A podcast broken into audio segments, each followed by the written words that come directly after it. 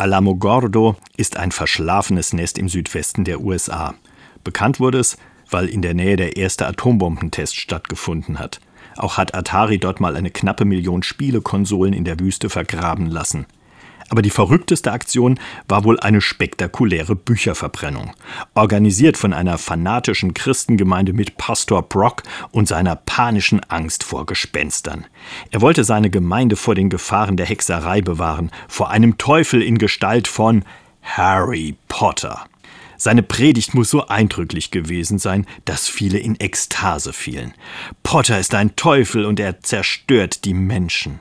Diese einfache Botschaft rückte die Welt der ängstlichen Gemeinde wieder zurecht. Besonders, wenn sich das Teuflische so einfach beseitigen lässt. Einfach ein paar Bücher ins Feuer und schon ist alles gut.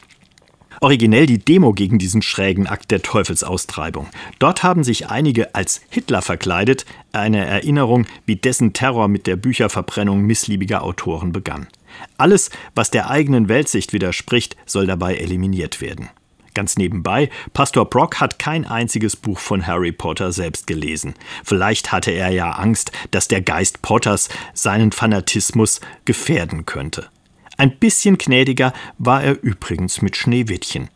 Diese Bücher kamen nicht auf den Scheiterhaufen, die Leute durften sie einfach in die Papiertonne werfen.